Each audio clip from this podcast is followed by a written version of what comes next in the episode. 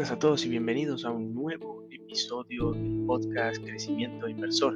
Este podcast donde hablamos de inversiones, finanzas personales y mentalidad financiera. Mi nombre es Juan, pero los amigos como ustedes me pueden llamar Johnny. ¿De qué vamos a hablar en este capítulo, en este nuevo episodio? Vamos a hablar de lo que significa realmente diversificar. Cuando se trata de inversiones, Poner todos los huevos en una misma canasta no es la mejor idea.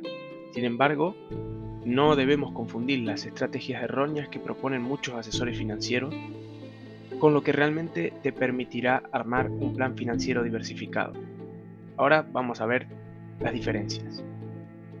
Probablemente hayan escuchado a algún planificador financiero hablar sobre la importancia de tener una cartera diversificada, pero ¿Cuál es la definición de diversificación para esta persona?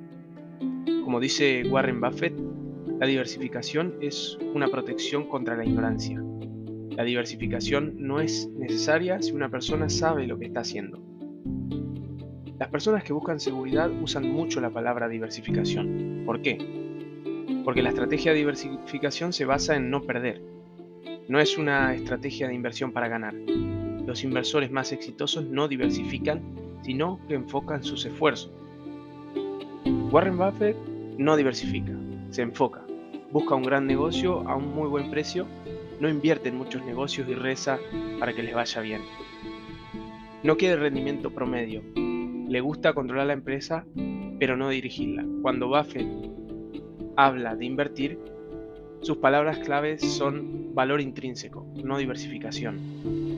Una de las, razones por las que los asesores financieros recomiendan la diversificación es que no pueden encontrar oportunidades de inversión que sean realmente buenas.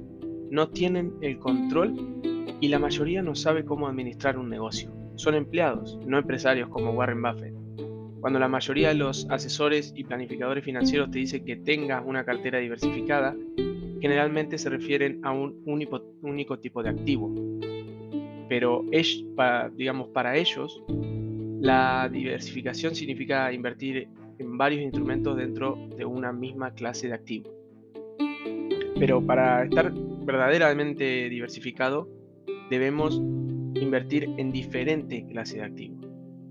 Y ahora vamos a ver cinco clases de activos fundamentales para que entendamos dónde podemos estar diversificados.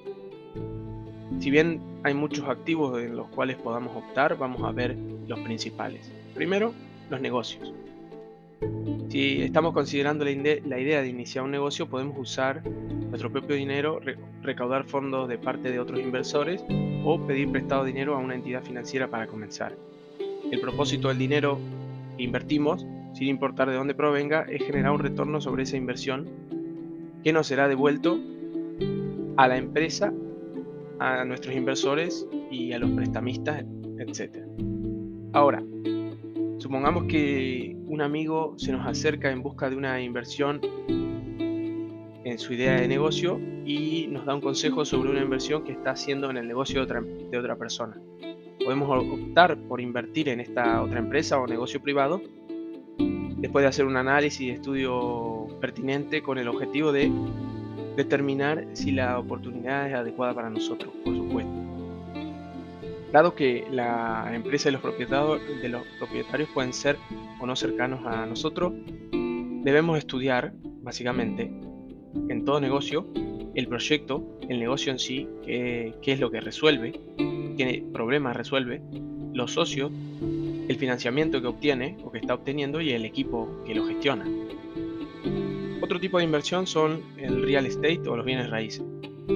Hay dos razones principales por las que es interesante invertir en bienes raíces. Primero, uno es el cash flow o flujo de ingresos que generan las propiedades de alquiler y, las y la otra es la ganancia de capital cuando compramos propiedades para luego venderlas por un precio mayor. Hay muchas opciones de inversión cuando se trata de esta clase de activos unidades familiares, duplex, triples, edificios de apartamentos, de oficinas, centros comerciales, propiedades industriales, almacenes, hoteles, etc. Es, mejor obviamente en este tipo de negocio empezar poco a poco al principio, pero prácticamente no hay, no hay límite.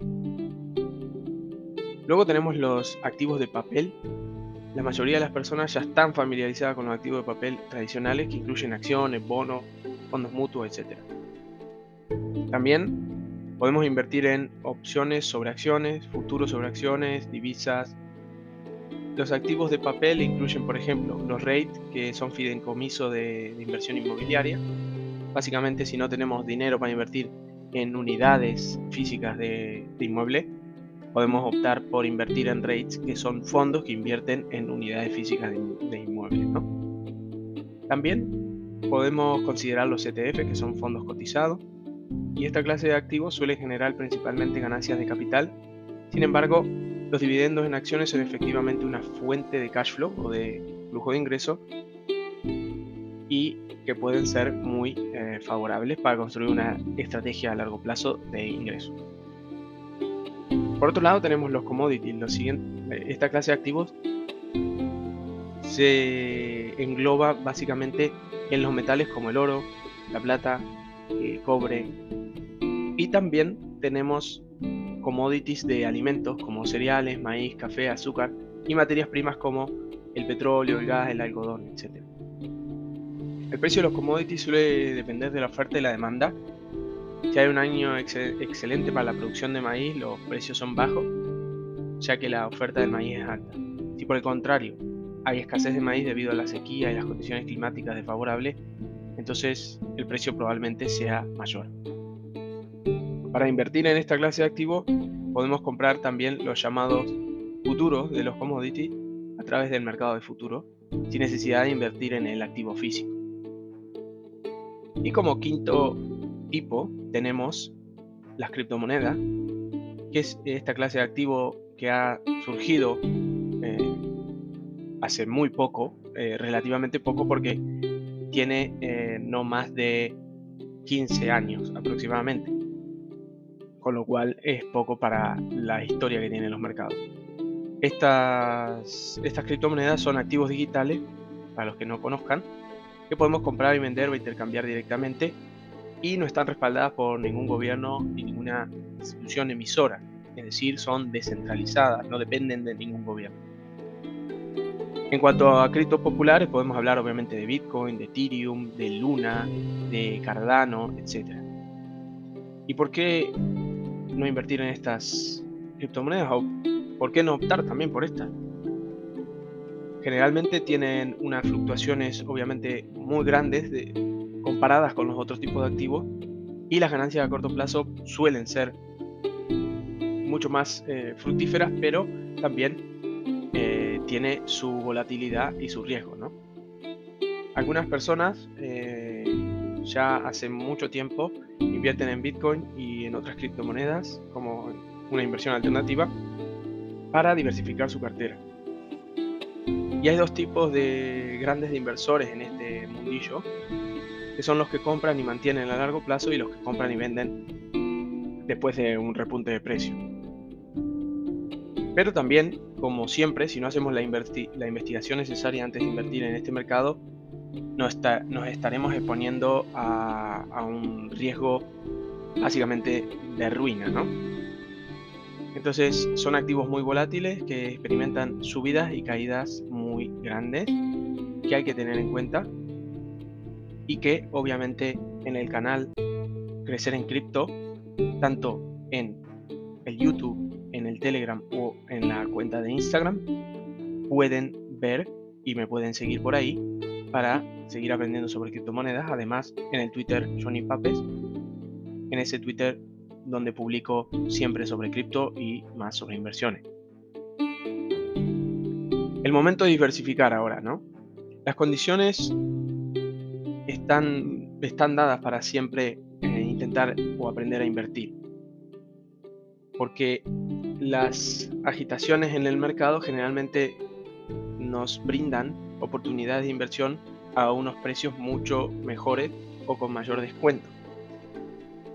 Con lo cual, eh, las personas que, todavía creen que su seguridad financiera es responsabilidad de, de las empresas para las que trabajan o de los gobiernos, generalmente van a terminar decepcionadas en los próximos años, como siempre sucede durante toda la historia.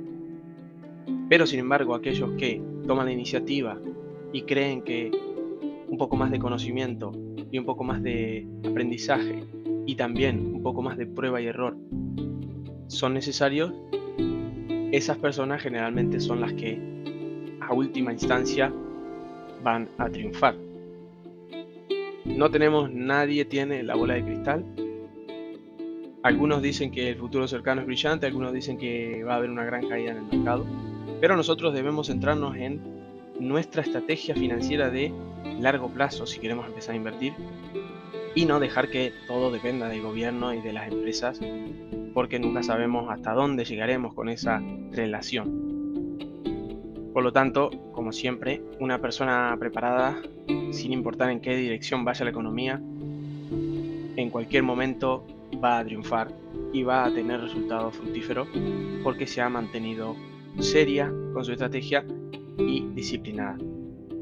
Por lo tanto, hasta aquí hemos llegado con este episodio. Espero que les haya gustado. Obviamente, desde mi mayor entusiasmo está siempre brindarles información interesante, ya sea tanto de terminología, de mentalidad, y para que puedan ir abriendo un poco sus mentes, sus ojos a unas nuevas alternativas que no sean solamente los salarios de los trabajos o los gobiernos y sus ayudas. Entonces, desde aquí, desde este podcast, les deseo lo mejor, que este, este episodio les ayude y que puedan seguir dándole para adelante con sus inversiones. Nos vemos en la próxima.